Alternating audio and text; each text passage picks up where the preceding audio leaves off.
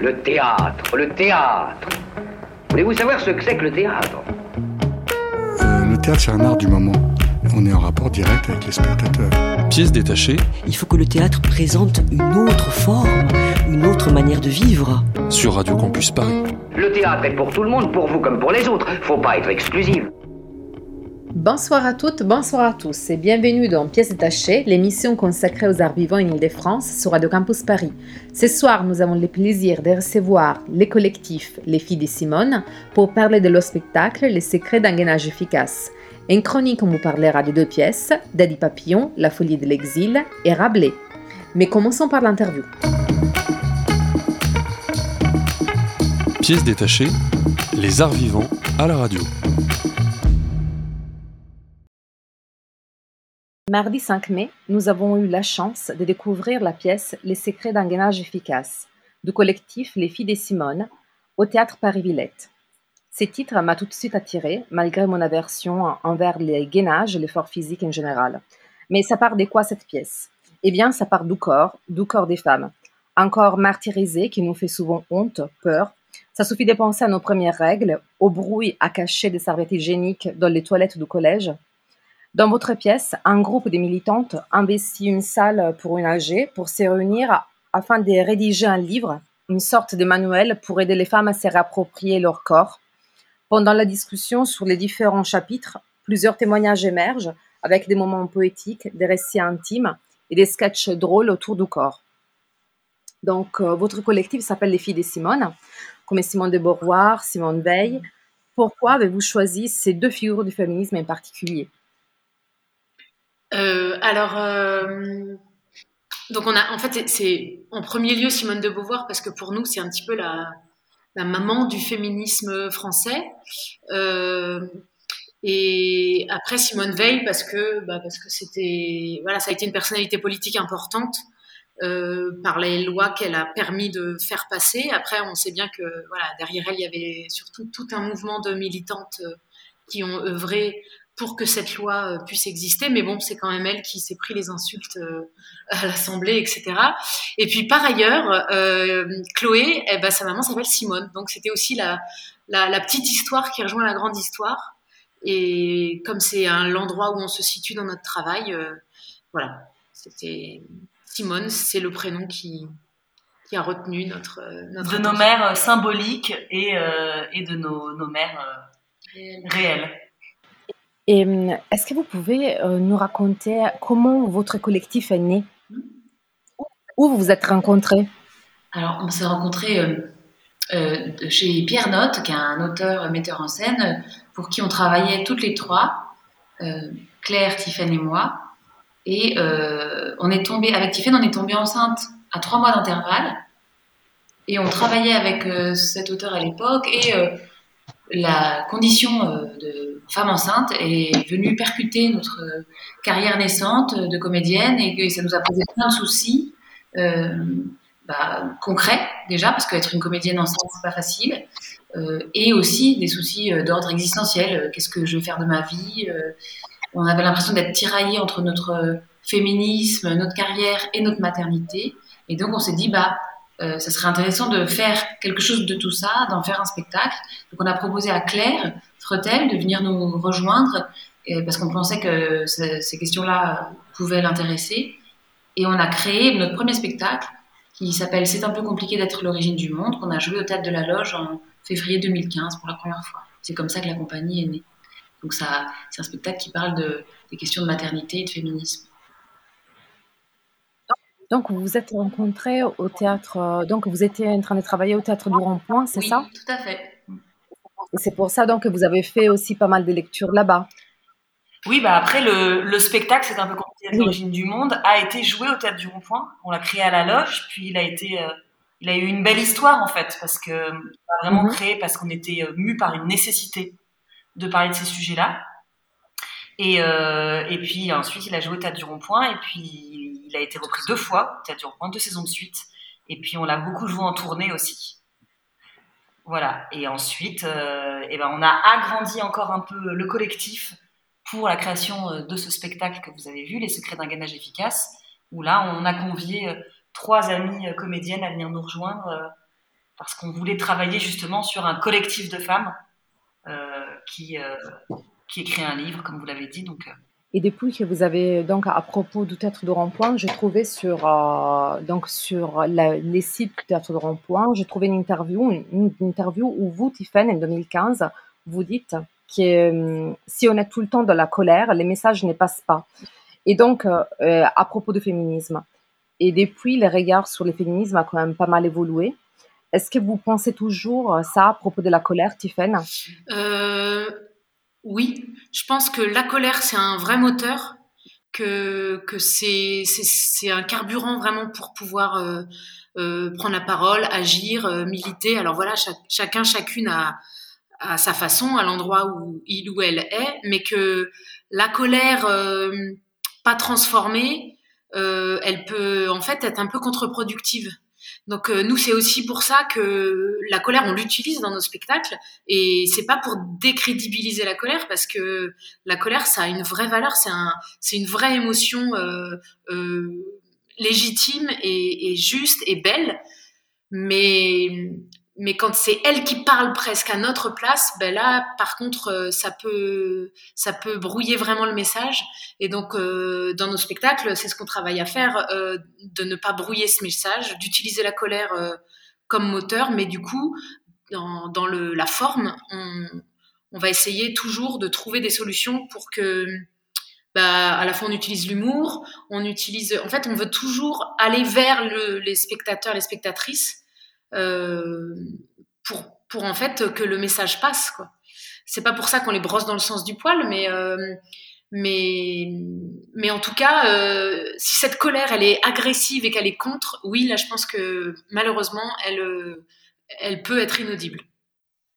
Et dans cette pièce, donc, vous mettez effectivement en scène un groupe de militantes féministes. Dans votre vie, avez-vous déjà milité dans des collectifs féministes? Et parmi les différents courants de la pensée féministe, avez-vous des affinités particulières avec certaines? J'ai vu que sur votre page Facebook, vous citez souvent Camille Frodeveau-Métairie, une philosophe et professeure des sciences politiques et autrice du texte Les corps des femmes, La bataille de l'intime et du texte Sans, Enquête de libération. Pourquoi elle en particulière, particulier? Bah, parce que c'est vrai que c'est une rencontre importante pour nous, parce que quand on crée euh, Les secrets d'un gainage efficace, on avait lu euh, euh, La révolution du féminin. C'est un livre c'est assez dense et assez, enfin, avec un aspect assez universitaire, donc qui est pas hyper facile d'accès, mais en tout cas qui nous avait frappée parce qu'elle euh, elle parlait déjà de révolution génitale. Elle disait qu'on était en train euh, d'être dans une nouvelle vague féministe qui mettait, qui remettait au centre le corps des femmes et la génitalité. Donc tout euh, après MeToo, il y a eu comme ça une prise de conscience sur, mais en fait, il faut que les femmes se réapproprient leur corps. Elles ne, il faut qu'on sorte de l'objectivation, il faut qu'on redevienne des sujets, etc.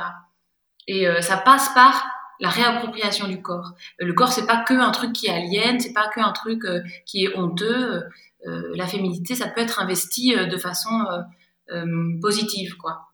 Donc ça, ça nous a frappé parce que nous, comme ça, pendant la création du spectacle, il y a eu toute une première phase où on était très en colère contre ce corps, on se sentait prisonnière de ce corps, on avait l'impression qu'il fallait s'en détourner quasiment pour être libre.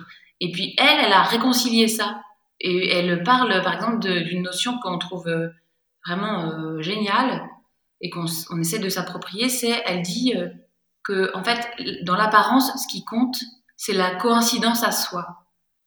C'est de faire coïncider ce qu'on ressent de soi intérieurement avec son apparence. Donc, il ne s'agit pas de ne plus se maquiller ou de voilà, de se dire que si on s'intéresse à la beauté, par exemple, c'est mal. Euh, d'un point de vue féministe. Voilà, d'un point de vue féministe, on n'est pas des traîtres si euh, tout d'un coup on a envie de se faire telle ou telle coiffure. Et du coup, euh, elle dit que, et elle dit même que c'est culturellement un champ que les femmes ont investi et qui est un champ d'expertise qui, bah, qui, a le droit d'être valorisé en fait. C'est pas rien en fait de savoir comment se faire belle. en fait, c'est c'est une vraie culture quoi. Donc, euh, elle, et elle, bon, elle, s'appuie sur la phénoménologie, euh, sur. Euh, elle donnait l'exemple, je sais plus, d'un philosophe, un grand, c'est Merleau-Ponty sans doute, je crois, mais je suis pas sûre, qui dit qu'en fait, par exemple, l'ornement en architecture ne sert pas. Désolé, je reprends. Donc ce philosophe phénoménologue, dont j'ai oublié le nom malheureusement, mais c'est peut-être Merleau-Ponty, dit qu'en architecture, l'ornement ne sert pas à rendre quelque chose de beau, à embellir quelque chose, mais sert à révéler la beauté de quelque chose. Donc, elle, elle, par exemple, elle associe ça, euh, elle, fait un parallèle avec euh, le fait de s'apprêter, par exemple, pour les femmes. Bref, en tout cas, elle a, euh, elle a théorisé ce, concept de, révolution génitale.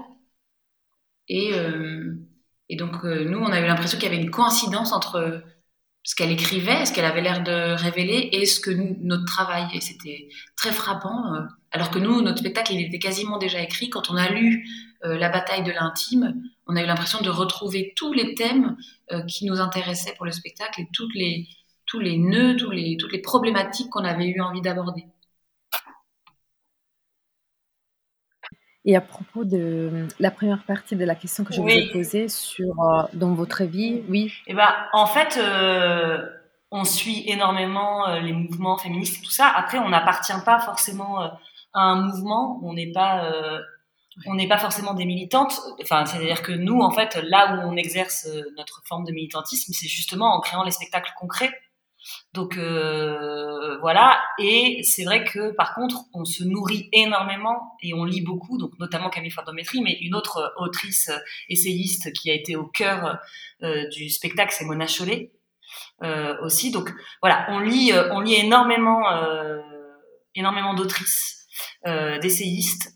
Euh, femmes et féministes qui nous nourrissent. Et en fait, nous, le travail qu'on fait, c'est qu'on essaye, et à la fois, ben, on confronte ça à notre vécu, à nos expériences vécues, et on essaye de mettre sur, scène, de, comment dire, transmettre tout ça au public. Et finalement, euh, après avoir digéré tous ces écrits et les avoir confrontés à notre vécu et tout ça, ben, on essaye de proposer une version euh, théâtrale de tout ça euh, qui soit drôle, comme l'a euh, qui soit généreuse et, et qui concerne les gens et qui fasse que, qui fasse que bah, les gens puissent se reconnaître et, et être amenés à réfléchir aussi à ces questions-là, mais en passant par le théâtre, sans forcément passer par les lectures par lesquelles nous on est passé. Et si derrière ça les amène aux lectures, c'est super aussi. Et d'ailleurs souvent c'est le cas. Enfin, il y a des gens qui nous demandent des conseils de lecture derrière. Mmh. Mais, mais voilà, Merci. Oui, c'est vrai que moi, sortant de la pièce, je suis allée tout de suite acheter Beauté Fatale. Et, donc, euh, effectivement, moi, j'ai trouvé que hum, donc c'est très compliqué d'arriver à trouver un équilibre entre intime et universel, mais c'est effectivement ce que on retrouve dans dans votre pièce. Comment y arrivez-vous? Eh ben, euh, c'est peut-être justement ce va-et-vient entre. Euh, en fait, on part d'abord de sensations personnelles.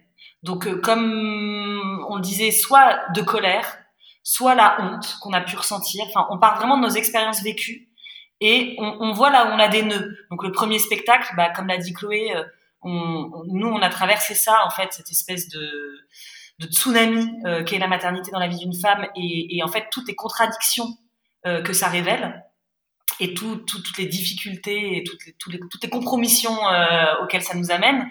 Donc en fait, on, cherche nos nœuds déjà chez nous euh, et les tabous, les hontes, là en l'occurrence sur le corps des femmes, euh, voilà, les, aussi les traumas qu'on a pu vivre. Et mais en fait, si on en restait là, on serait effectivement juste peut-être dans l'intime, dans un témoignage et tout ça, mais on l'éclaire de toutes ces réflexions, de toutes ces lectures, qui nous font prendre de la hauteur et surtout qui nous font euh, confirmer, constater et confirmer et prendre conscience que euh, tout cela euh, n'est pas euh, vécu seul dans sa chambre, mais qu'en fait tout ça crée un système, c'est quelque chose de systémique et donc de politique, et qu'en fait, bah, on se retrouve toutes sur ces problématiques-là. et en fait, là, c'est là qu'on arrive dans quelque chose d'universel.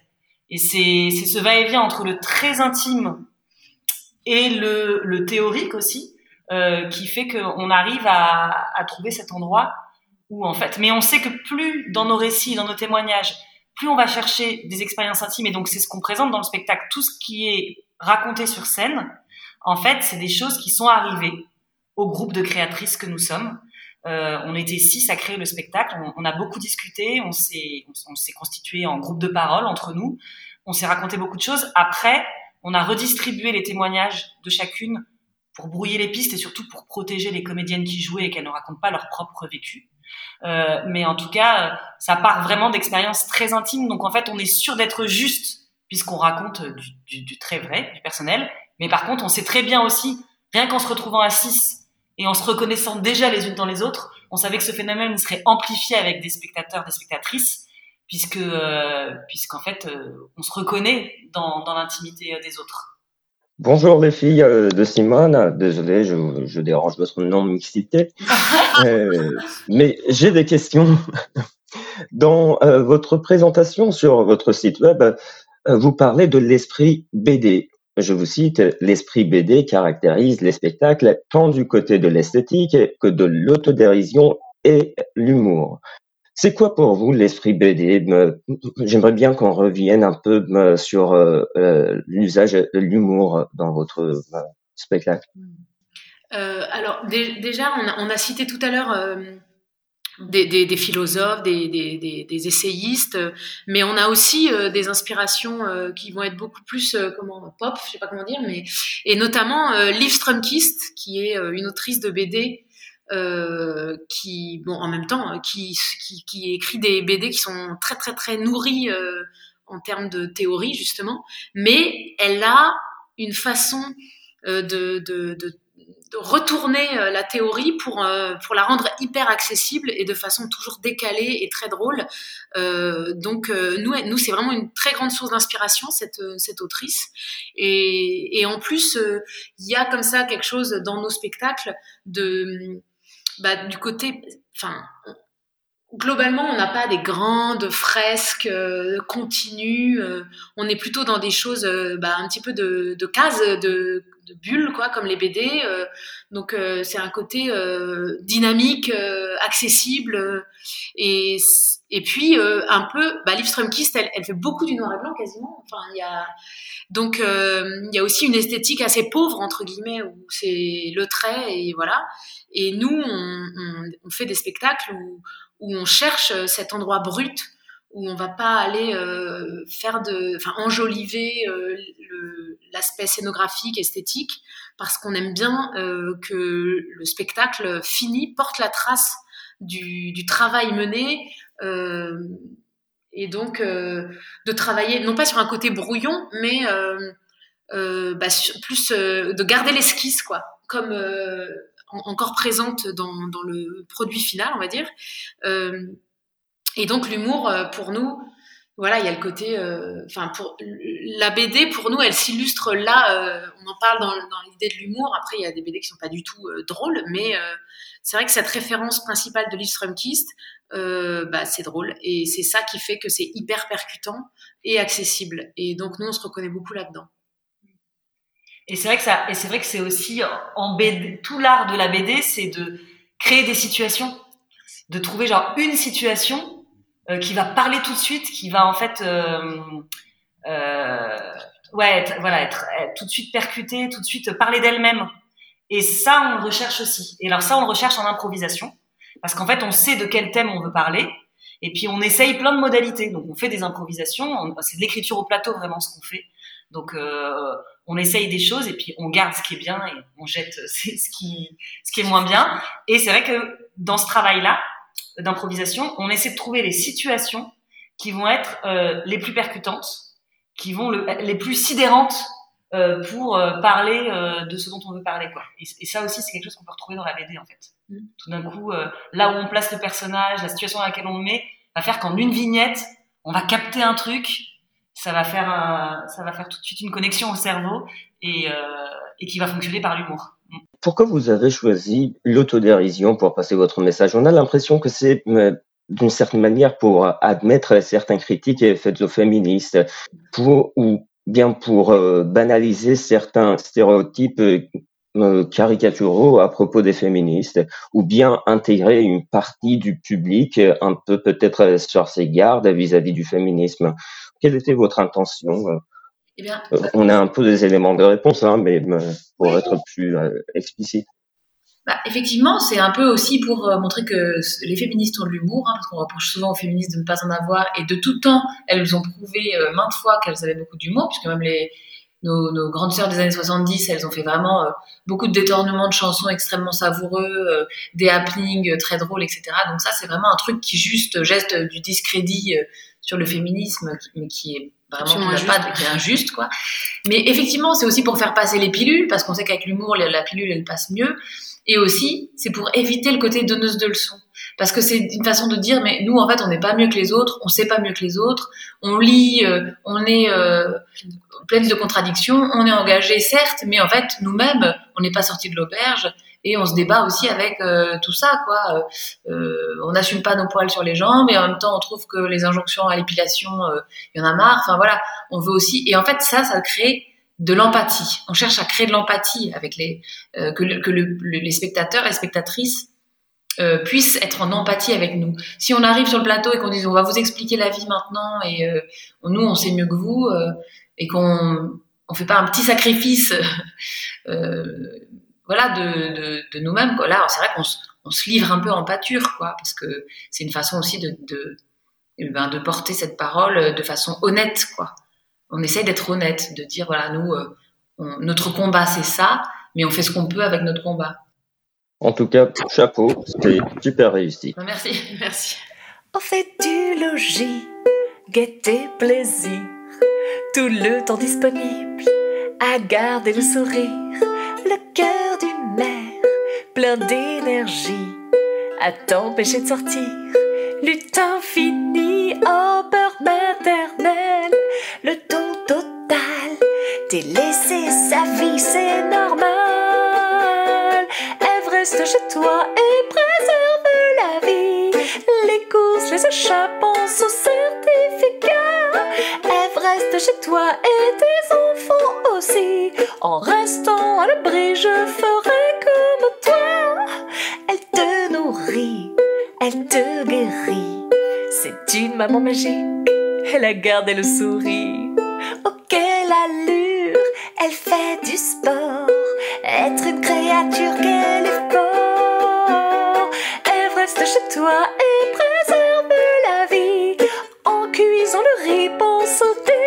défi plat. Elle reste chez toi et puis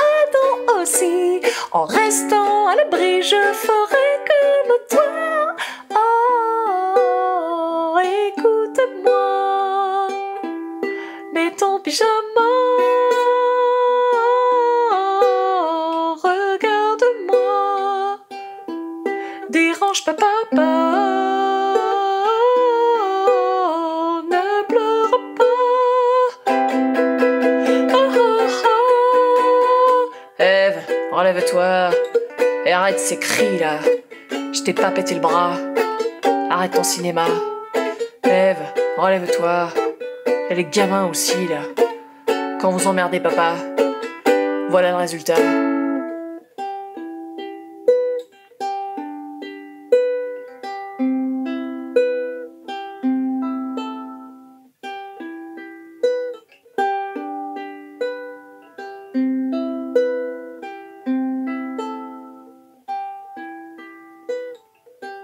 Premier morceau de la soirée, Eve, reste chez toi, des filles de Simone. Nous sommes toujours en compagnie du collectif Les filles de Simone. Donc moi, je voudrais revenir dans euh, la deuxième partie de l'interview sur votre pièce, Les secrets d'un gainage efficace. Est-ce que vous pourriez euh, nous raconter quels étaient les déclencheurs pour écrire cette pièce? A priori, j'ai vu que tout est parti du livre Notre corps nous-mêmes trouver chez un bouquiniste Pourquoi euh, ces livres en particulier? Bah, En fait, je, je, dois rendre à César hein, quand même. Il y a toujours un homme derrière une grande femme. c'est mon, compagnon qui l'a trouvé euh, au marché chez un bouquiniste et il m'a dit tiens, ça, à mon avis, ça va t'intéresser. Et euh, effectivement, je, quand je suis tombée euh, sur ce livre, je me suis dit mais c'est incroyable. Après, je l'ai montré donc à Tiffany Claire et je leur ai dit mais regardez, c'est fou. moi, j'aurais adoré, on aurait adoré avoir un livre comme ça étant ado. Si on avait eu un livre comme ça entre les mains Notre corps nous-mêmes, c'est un livre écrit par un collectif de femmes qui, euh, justement, est une sorte de Bible avec, euh, qui essaie de balayer tous les thèmes qui ont trait au corps des femmes. ça va des premières règles au traumatisme, à la, nutrition. à la nutrition. Enfin, il y a vraiment, elles essayent d'être exhaustives. Et d'ailleurs, ce livre a été réédité, réactualisé, réécrit par un collectif féministe aujourd'hui. Hein. il est sorti en 2020. le nouveau Notre corps nous-mêmes, et c'est vraiment génial, cette initiative est géniale. Et en fait, on s'est dit, mais c'est trop dommage qu'on n'ait pas eu un livre comme ça entre les mains. Il faudrait que toutes les jeunes femmes, toutes les ados euh, puissent euh, avoir un livre comme ça. Et on s'est rendu compte que ce livre était sorti en 1974 et que beaucoup de nos tantes féministes, de nos mères, l'avaient eu entre les mains et elles ne, nous l'avaient pas transmis. On s'est dit, mais, comment ça se fait, quoi? Il y a eu, un, problème de transmission. Et donc, en faisant ce spectacle et en, en repartant de ce livre, on a voulu comme euh, bah, réparer ça, quoi. Contribuer à réparer euh, cette, euh, ce vide euh, dans la transmission, ce truc qui s'était pas fait et, et essayer de combler un peu les méconnaissances liées au corps les, et puis de, de, de, soigner un peu tous les tabous, les, les traumatismes qu'on aurait peut-être pu éviter si on avait eu ce livre entre les mains. Plutôt. Et à nos âges, hein, on est tout entre 35 et 40 ans, euh, en lisant ce livre, on a appris des choses. Et il y a des choses qu'on a mis dans le spectacle, euh, qu'on a euh, découvert euh, en lisant ce livre, qui, qui date d'il y a donc mm-hmm. maintenant plus de 40 ans en fait. Mm. Donc c'est vrai que on s'est dit, oui, on s'est vraiment dit, ah là il y a, y a, un petit souci qu'à nos âges on, mm. on soit en train d'apprendre des choses sur notre corps il y a, c'est vraiment un tabou encore, hein, euh, ces questions-là. Et aussi, euh, on a été un peu estomaqué euh, de voir euh, le ton, euh, même euh, parfois les, les, dessins. Il y avait des, il y a des, il y a des schémas anatomiques, etc. dans ce livre. Et bah, par exemple, il y avait des poils à chaque fois quand on quand on représentait, quand le sexe féminin était représenté. et puis, en fait, on a mesuré souvent un écart entre aujourd'hui et euh, hier, mais qui était vraiment la plupart du temps pas dans le bon sens. C'est-à-dire qu'on s'est dit waouh, ce bouquin est né, euh, enfin il a existé dans les années 70-75 et non seulement il n'est pas arrivé jusqu'à nous, étrangement, on ne sait pas par quelle euh, euh bizarrerie, et en plus il y a eu des reculs vraiment sur sur les représentations du corps féminin, le rapport à à, bah, à la sexualité, alors qu'on va avoir l'impression qu'on vit dans une société où euh, tout le rapport à la sexualité euh, des femmes, etc., est beaucoup moins tabou. Et ben, en fait, euh, pas forcément. Et, et puis après, par ailleurs, bah, il y a tout, tout aussi ce qui, ce qui relève de, bah de, de la publicité, etc. Enfin, tout ce qui pèse sur le corps des femmes par ailleurs, et où nous, on s'est dit, ok, bah en fait, on n'a pas reçu cette éducation qui pouvait faire qu'on aurait été plus à l'aise avec notre corps et un peu plus en distance par rapport à toutes ces injonctions euh, esthétiques, etc. Et que bah, on est encore euh, gavé de complexes, de, choses qui font que bah, la vie avec notre corps est, pas si simple que ça. Et tout ça, euh, voilà, c'était aussi l'idée de bah, finalement à qui profite tout ça, puisque c'est étrange quand même que euh, bah, que ça n'ait pas été transmis, que quelque chose perdure, se transmette dans les hontes et les tabous. Donc euh, voilà, on s'est dit, et par où est-ce que nous, on peut apporter une petite pierre à... C'est comme s'il y avait eu un retour de bâton, en fait, après cette période de libération. Et ça, Camille Froidevométrie, pardon, elle en parle très bien dans son livre, puisqu'elle parle des différentes vagues, en fait, du féminisme, des différents combats et des différentes batailles. Et en fait, il y a eu cette bataille dans les années 70 euh, qui a été menée. Et puis derrière, il y a eu comme un retour de bâton c'est-à-dire que finalement un retour, à un ordre plus moral. Euh, voilà, on a remis les femmes à leur place parce qu'elles étaient un petit peu sorties de leur euh, case. Et, euh, et voilà. Et, là, on est dans un mouvement. Et c'est vrai depuis euh, depuis MeToo et tout ça. Et nous, on, participe à ce mouvement-là en fait parce que parce que voilà, c'est notre génération et qu'on est dans cette ère du temps-là. Mais on est dans un mouvement où cette bataille revient et où elle se situe vraiment, comme elle le dit Camille Fradoumetrie, euh, au niveau du corps et de l'intime. Et euh, voilà. Justement, si je puis me permettre, vous, vous, euh, vous, ne faites que très rapidement allusion au mouvement MeToo. Pourquoi C'est un sujet trop clivant pour rentrer dans votre pièce? Non, pas du tout. Mais en fait, nous, quand on a commencé à écrire la pièce, on était vraiment genre un mois après MeToo. Enfin, vraiment, on a, ça, ça, on a totalement accompagné le, le, ça a totalement accompagné le mouvement. Donc peut-être que la pièce, elle s'est écrite, euh, y avait, on n'avait pas assez de recul en fait. Mais en réalité, euh, on s'inscrit totalement dans l'après-MeToo. cette façon d'essayer de se réapproprier nos corps, euh, de, de, voilà, de redevenir des sujets, c'est vraiment le combat euh, post-MeToo, quoi. Et par ailleurs, on parle des violences sexuelles dans le spectacle. donc certes, on ne parle pas du mouvement MeToo dans, dans, ce qu'il a eu de, de, de, révolutionnaire et puis d'international, mais on parle des violences sexuelles qui est quand même le cœur du, du, du mouvement. Quoi. Oui, donc euh, votre spectacle s'inscrit dans ces mouvements. Exactement.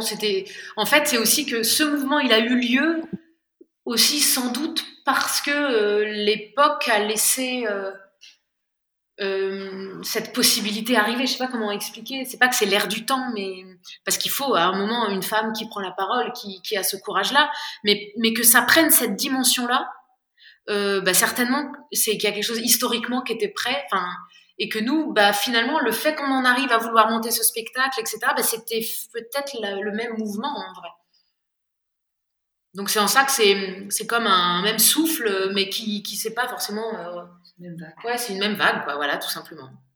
Et hum, j'ai une question compliquée. On s'est interrogé sur, avec Reza si vous la posez ou pas, mais moi j'aimerais bien euh, savoir, avant de travailler sur cette pièce, quel était pour vous l'adjectif le plus approprié pour parler du corps féminin? Et j'aimerais, si vous pouvez me répondre chacune de votre côté. Chloé, Claire, Tiffen, quel adjectif vous aurez, euh, vous aurez utilisé pour parler du corps féminin? Bah, Complexé, moi je crois. Comme ça, mais alors voilà, toujours, ces questions-là, c'est toujours. Euh, bah, moi aussi complexé. Ce serait. Euh, Chloé, complexé. entravé aussi. Avant de faire le spectacle? Oui. Ben moi c'est voilà euh, chiant. Emmerdant. non mais en vrai ouais. Et à votre avis, est-ce que comment les femmes peuvent continuer à se réapproprier leur corps en 2021 bah, J'ai l'impression que déjà tout ce qui œuvre à la pluralité des représentations des corps des femmes. Et euh, les réseaux sociaux, pour ça, ça peut être une mine d'or. Euh, les mouvements euh, body positifs, mais pas que, la, la visibilité des personnes queer, des personnes trans, des corps différents, des corps racisés, etc. Tout ça, bah, ça contribue au fait que les femmes bah, n'ont plus que seulement un seul modèle véhiculé par la pub et matraqué. je crois que ça, ça va vraiment sauver plein de jeunes femmes. Quoi. Ce qui s'est passé aux dernières victoires de la musique avec la chanteuse Iseut, par exemple, ça peut faire euh, bah, vraiment, réellement avancer les choses, je, crois. Mm, mm. Et euh, aussi ce que nous, on avait tout, à fait ça, et aussi ce qu'on a vécu en créant ce spectacle, et ce que plein de femmes vivent par différents biais, c'est-à-dire euh, ce qu'on appelle la sororité, en fait. C'est aussi cette capacité de se retrouver entre femmes, d'être bienveillantes les unes envers les autres, euh, de pouvoir se parler de nos problèmes et en fait de s'écouter, de se rendre compte qu'on n'est pas seul euh, avec ce qu'on vit, de le partager et tout d'un coup de savoir que c'est partagé, euh, de savoir que ça n'est pas tabou, qu'on peut, qu'on peut le dire et tout ça, bah en fait, ça aide aussi à la réconciliation. Et moi, j'ajouterais, je sais pas comment le formuler très précisément, mais j'ai l'impression que c'est aussi bah, travailler, euh, bah, alors voilà, par, je sais pas, des lectures, tout, mais en fait, c'est aussi un mouvement qui a lieu en ce moment, mais euh, je pense que ce qui entrave beaucoup les femmes, c'est de se penser en permanence sous le regard des hommes, euh, et que, en fait, on peut vivre sans forcément être dans dans une, je sais pas comment dire, c'est pas un rapport de séduction parce que on peut avoir envie de séduire, mais de tout penser avec ce prisme-là, ça fait qu'on est complètement aliéné en fait tout le temps. Et peut-être que, voilà, tout ce qui est, enfin, le mouvement MeToo, la, c'est aussi ça les conséquences. C'est aussi de se dire, bah, les femmes, elles sont pas juste des objets euh, de séduction. Et, donc, en fait, elles ont droit d'exister pour elles-mêmes. Et je pense que, par ailleurs, tout, tout ce qui va vers euh, le, mouvement, vers la non-binarité et tout ça, ça peut aussi aider dans le sens où euh, bah, c'est pas parce que je suis une femme que j'ai des obligations de femme et et puis en fait est-ce que il y a pas voilà qu'il y a plein de choses à inventer aussi dans le vécu de notre corps qui a été quand même très très formaté pour pour correspondre à à une expérience hétéronormée etc et peut-être que c'est aussi une façon de, de, un petit peu se libérer de tout ça quoi. Euh, j'aimerais revenir sur un aspect, euh, sur un aspect technique de votre spectacle, donc la musique. qu'elle a, elle a une place importante. Et euh, j'ai vu que pendant les premiers confinements, vous avez publié une chanson sur la condition des femmes et la surcharge mentale que je trouve assez géniale. Eve, reste chez toi. Et on ne peut pas évidemment oublier ces moments musicaux extraordinaires avec les bruits des serviettes hygiéniques pendant la pièce. Pourriez-vous nous dire comment vous créez ces chansons? Euh, Est-ce qu'il y a, c'est plutôt une des comédiennes? Vous êtes ensemble, vous le faites ensemble, la musique? C'est un travail collectif ou plutôt individuel Alors, les, chansons euh, détournées là euh, et interprétées au ukulélé, c'est vraiment des créations de Claire Méchin, qui est donc la comédienne qui joue le rôle d'Eva, euh, qui par hasard, qui par qui par hasard, pardon, qui par ailleurs fait partie d'une compagnie, d'un groupe musical qui s'appelle les Blondes Blondes Blondes, et voilà, donc c'est vraiment, c'est vraiment aussi, c'est complètement sa patte, et c'est son second métier hein, de chanter aussi, et elle a tout à fait cet humour-là, donc c'est vrai que comme dans le spectacle, on part vraiment de ce que chacune est euh, dans la vie et qu'on on a un petit peu, euh, voilà, forcé le trait parfois des caractères, mais eh ben, euh, Claire, Claire Méchin a amené, a amené ces chansons-là. et nous, on adorait ça, donc on, était, on était très contentes, voilà. Après le, le, concert de protection hygiénique, ça c'est c'est un, un, délire tout à fait collectif mais euh, dont on a eu envie assez tôt quand on justement on parlait de ce souvenir d'être dans les toilettes du collège et, euh, et d'être traumatisé par le bruit que va faire euh, la serviette euh, qu'on dé, qu'on scratch, enfin qu'on décolle oui, de la culotte et qui fait un bruit de scratch. Et voilà, donc ça c'est plus ça, ça c'est venu plus collectivement, mais toutes les chansons ukulélé, tous les détournements de chansons, c'est Claire Méchin.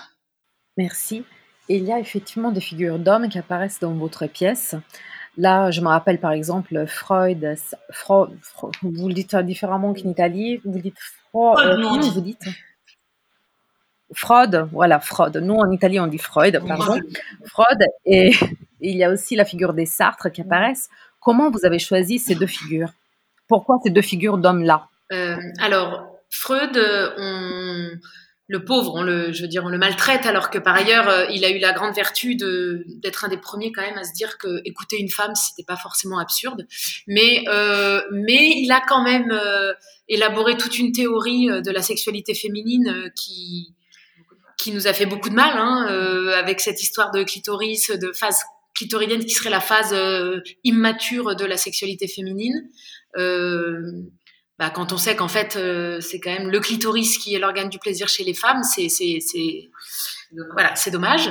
Euh, et puis que je pense qu'on est nombreuses de notre génération et de celle d'avant à avoir lu des tas d'articles sur le plaisir clitoridien. Êtes-vous vaginale, êtes-vous clitoridienne? Et à s'être tordu le, le, crâne en se disant mais mais mais je suis pas normale. Enfin euh, voilà. Euh, et donc lui, on a eu envie de lui faire sa fête un petit peu de façon rigolote, quoi. plutôt pour cet aspect-là sur la sexualité féminine où il a quand même euh, il a quand même un peu tartiné quoi là-dessus euh, quand il le voilà continent noir euh, tout ça euh, envie de phallus. ouais voilà c'était genre une femme son envie de phallus bah ça se traduit en envie d'enfant enfin voilà, on, évidemment, on n'est pas du tout des spécialistes, donc on a pris les, les, la partie immergée de l'iceberg de sa théorie, qui par ailleurs euh, doit être absolument passionnante et, et, est historiquement fondamentale pour la psychologie, etc. On est bien d'accord. Mais nous, on a envie de s'amuser un petit peu avec euh, ce qui reste de ça quand ça a été un peu vulgarisé. Et euh, Sartre, bah, en fait, c'est qu'on s'est, ça nous a intéressé quand même aussi bah, bah, Simone de Beauvoir, euh, quel rapport elle avait avec Sartre. Et en fait, ça nous a fait un petit peu rire d'aller chercher ce que lui pouvait dire des femmes, parce que euh, on, sait dans, dans ses mémoires ou à travers des témoignages euh, que finalement ils n'avaient plus forcément de, de sexualité assez, enfin assez vite quoi et que même euh, elle a dû avoir des phrases un peu pour dire que c'était quand même pas le meilleur coup du monde quoi. Même si par ailleurs ils étaient des âmes euh, sœurs qu'ils étaient vraiment euh, voilà ils s'aimaient de, de, de, façon plus intellectuelle on va dire et qu'elle elle a eu des grandes histoires des passions avec d'autres hommes euh, et des femmes. Et des femmes, oui, et des femmes. Je pensais à Algreen, mais effectivement avec des femmes aussi. Et donc on se disait bon bah et comme par ailleurs on avait, il y avait des phrases, les phrases qu'on cite à un moment. Euh, euh, il a vraiment des phrases sur le voilà pour décrire le sexe féminin où on se dit wow il a, il aimait vraiment pas ça. Enfin je veux dire euh, c'est et donc euh, bah, c'est ça. On a eu envie de s'amuser un petit peu avec ça. On cite aussi un médecin anglais qui vraiment tous les problèmes que les filles et les femmes rencontraient dans leur santé il avait envie de les traiter par une ablation du clitoris quoi. C'était il avait une petite obsession comme ça. Et donc on a eu envie de voilà, de les faire euh, se, rencontrer par-delà les époques euh, pour, pour inventer euh, voilà, une sorte de, de petit complot masculiniste, qui, qui par-delà les siècles pour, pour un petit peu empêcher les femmes dans leur sexualité et voilà. Oui, effectivement, c'était assez drôle. J'ai apprécié. Alors, euh, mais je me demandais, parce que à vous écouter, j'ai l'impression que vous avez, il y a des féminismes, et vous avez un féminisme qui m'était euh, pas le plus familier. Est-ce que euh, vous essuyez, avec votre pièce, des critiques de la part de vos compagnons de lutte, entre guillemets? Est-ce que vous avez, par votre humour, froissé quelques-unes?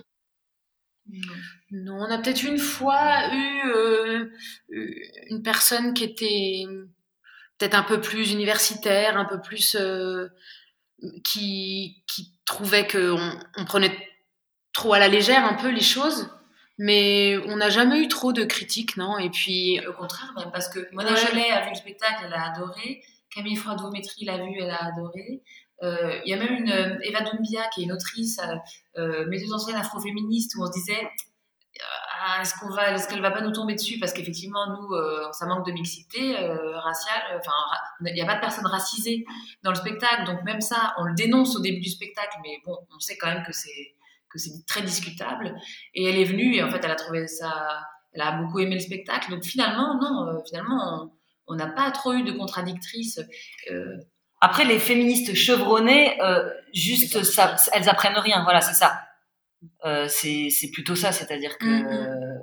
que, ce spectacle, il est, vraiment pour le grand public. Euh, mais, mais sinon, non, il n'y a, pas, a pas eu de, polémique. De polémique pas, de position. Parce que nous, notre endroit, c'est quand même vraiment ça, c'est de c'est que nous, on a des convictions féministes, mais on, on, on s'affiche pas comme un parti. Enfin, je sais pas comment dire, mais je veux dire, c'est pas forcément. pour nous, le politique, il se situe pas forcément euh, dans le discours, dans le fait de se donner une étiquette. Ou pour nous, il est dans le fait de de montrer que le privé est politique, euh, que qu'il y a encore des luttes à mener, qu'il y a des prises de conscience à construire petit à petit et qu'on espère y participer par ce spectacle qui est volontairement grand public et accessible et, qui fait que que que en fait presque on, enfin je sais pas non je que peut-être presque on préférerait non pas froisser des féministes chevronnés, c'est pas les froisser qui nous intéresseraient, mais en tout cas de peut-être euh, ne pas complètement mettre en dehors des personnes qui pourraient un petit peu être réfractaires à la base, que par l'humour et euh, le côté euh, accessible, ça les maintienne avec nous. Bah pour nous c'est déjà c'est déjà une petite victoire quoi. Voilà. D'accord, très bien. Et justement, bah, on parlait tout à l'heure de, euh, de la non-mixité. Euh, le choix de la non-mixité s'est-il imposé de lui-même euh, Parce que même des personnages masculins, c'est vous qui les interprétez. Donc à part, ah, il y avait un homme, je pense à un certain moment, il était ligoté et baïonné. C'est Freud qui est ligoté. C'est Freud, ouais.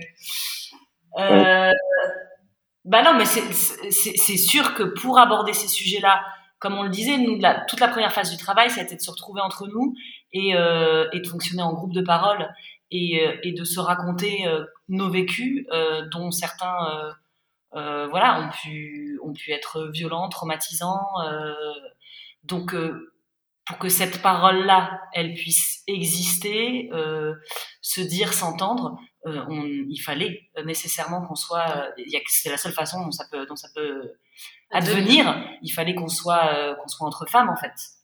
Donc nous, le chemin, ça a été celui-ci. C'est d'ailleurs le chemin la plupart du temps euh, des groupes euh, non mixtes. C'est entre nous, on a pu, dans un terrain très bienveillant, d'écoute, voilà, se livrer des choses. Et puis ensuite, on a fait un travail pour faire un spectacle. les spectateurs sont les bienvenus. je veux dire, le public est mixte.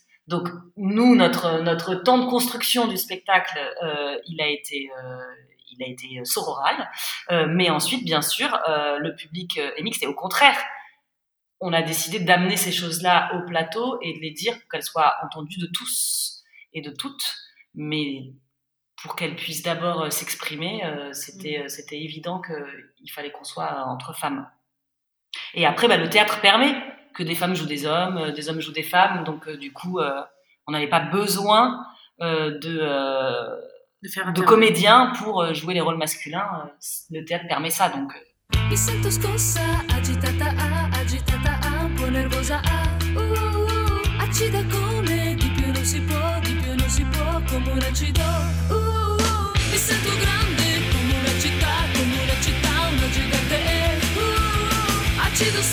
Sento solo te, sento solo te, questo che cos'è? Uh, acido sempre, acido per me, acido per te, acido cos'è?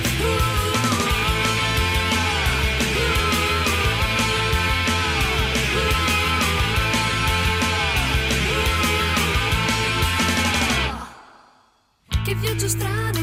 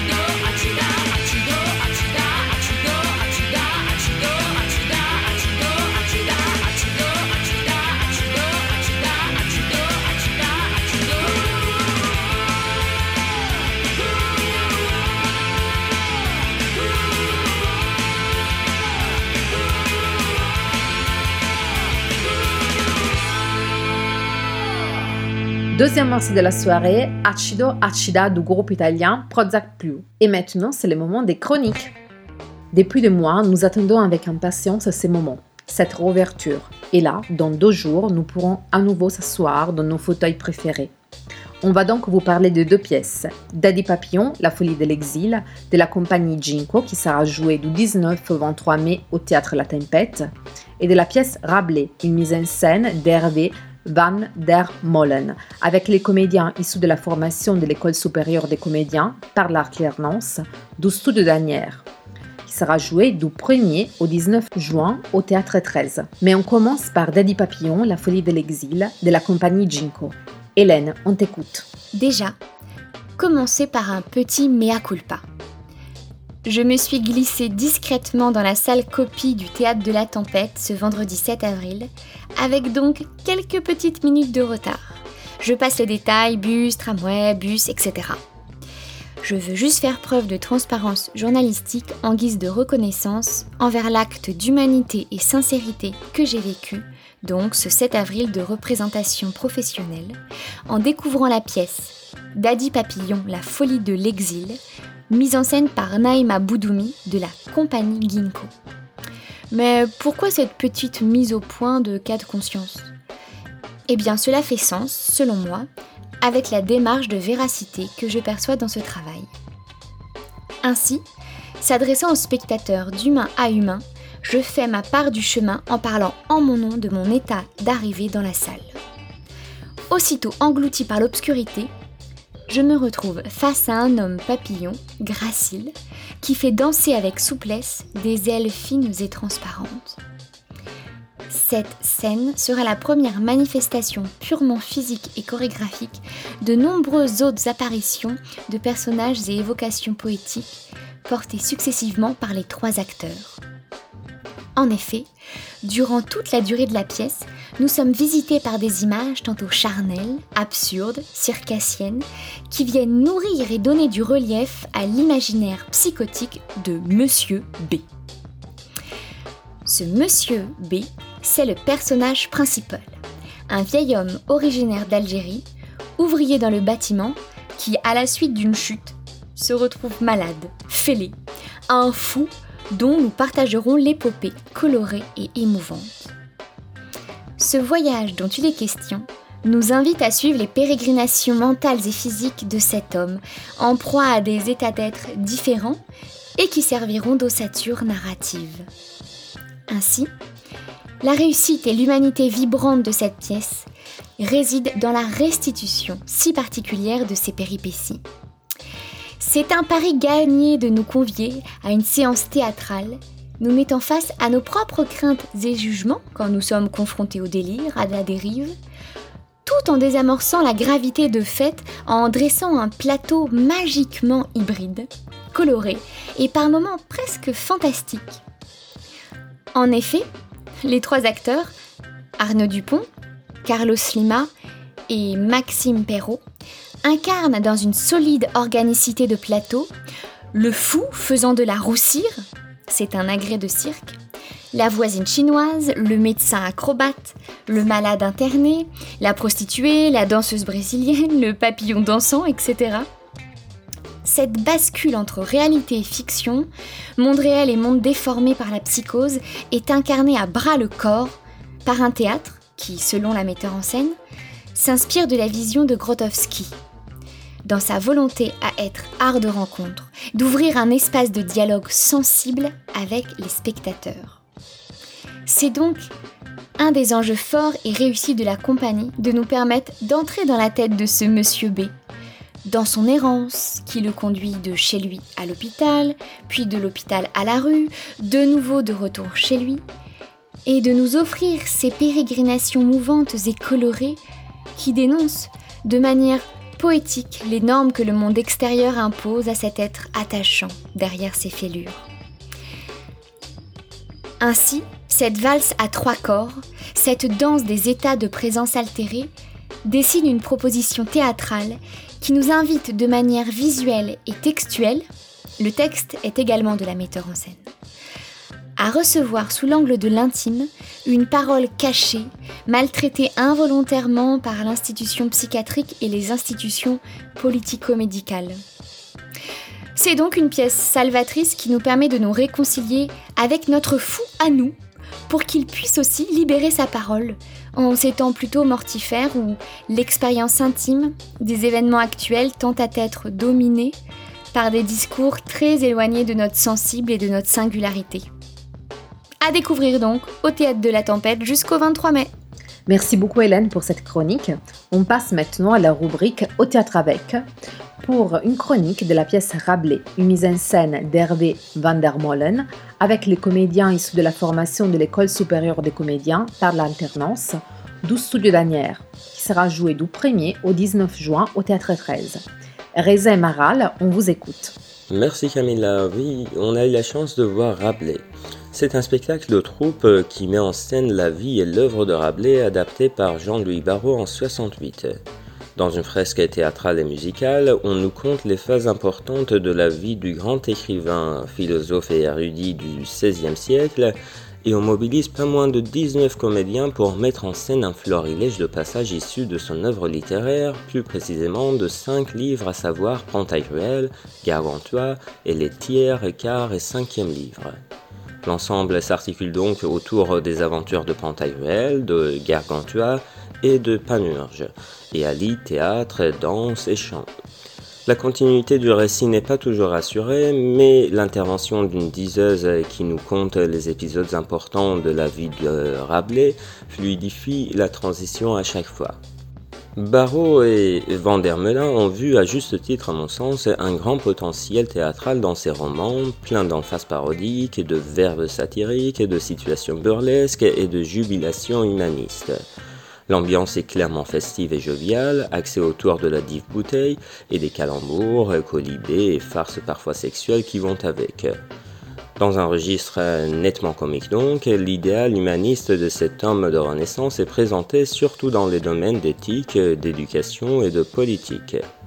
La pièce revendique d'ailleurs un sens politique toujours d'actualité, non seulement dans la note d'intention du metteur en scène, mais aussi dans l'introduction même du spectacle. On y fait clairement mention des enjeux démocratiques de l'actualité politique, notamment la question des libertés et du maintien de l'ordre. On nomme explicitement la surveillance policière par le ciel, par exemple. Le rendu est assez remarquable, assez admirable. Le spectacle dure plus de deux heures, il est très riche et si on arrive à s'y accrocher, ce qui n'est pas donné, euh, on ne s'ennuie pas un instant, on rit même très souvent. C'est vrai que euh, le plateau est un peu petit pour euh, contenir une vingtaine de comédiens en mouvement, que ça va parfois trop vite et qu'on ne sait parfois pas où donner de la tête entre les joyeusetés savantes toutes populaires euh, qui défilent rapidement et les mouvements et gestes expressifs des personnages. Mais l'ensemble est réussi, les comédiens sont pour la plupart excellents. Euh, ils sont euh, presque tous issus de l'école supérieure de comédiens par alternance, un centre de formation créé par la compagnie du studio euh, Danière. Et ils sont jeunes, talentueux, compétents, et Vandermelin a su obtenir leur meilleur jeu, à mon sens. Ce n'était pas mon avis en regardant la bande-annonce, mais je le pense maintenant. Donc méfiez-vous un peu de la bande-annonce. Le travail de la costumière Isabelle Pasquier et du chorégraphe euh, Jean-Marc Houlbec est remarquable. La musique est composée par Marc-Olivier Dupin et captivante. Bref, euh, réservez votre place dès que possible. Bonjour. En général, je peux dire que j'ai bien aimé ce spectacle, même s'il y avait beaucoup de dialogues et de calembours euh, que j'ai perdus parce que le langage était assez dur pour moi et en même temps euh, tout se passait très très vite. il y avait beaucoup de personnages sur scène en même temps à chaque fois et il me semblait que pour autant de personnages il fallait un plateau au moins trois fois plus grand que ça. Et malheureusement, à cause du manque d'espace, on n'avait pas la chance de pouvoir fixer le regard et l'attention sur un personnage ou même un groupe de personnages et donc ça nous perturbait un peu. La plupart des acteurs jouaient très très bien, les costumes étaient très beaux et bien faits, mais le décor pourrait être encore mieux, même si j'ai bien aimé le côté créatif de décor. Mais bon, en général, je peux dire que c'était un plaisir pour moi de voir cette pièce. Merci Mara Lereza pour cette belle chronique. Ce soir, on vous a également parlé de Daddy Papillon, La folie de l'exil, de la compagnie Jinko, qui sera jouée du 19 au 23 mai au Théâtre de la Tempête. Et en invité, nous avons reçu le collectif Les Filles de Simone pour parler de leur spectacle Les secrets d'un gainage efficace. Cette émission a été préparée et présentée par Camilla Pizzichillo avec la complicité d'Hélène Belbert et Reza Suleimanian et réalisée par Colin Grouel. Nous, on vous donne rendez-vous au lundi 31 mai à 20h sur Radio Campus Paris. Bonne soirée à toutes et à tous. Bisous.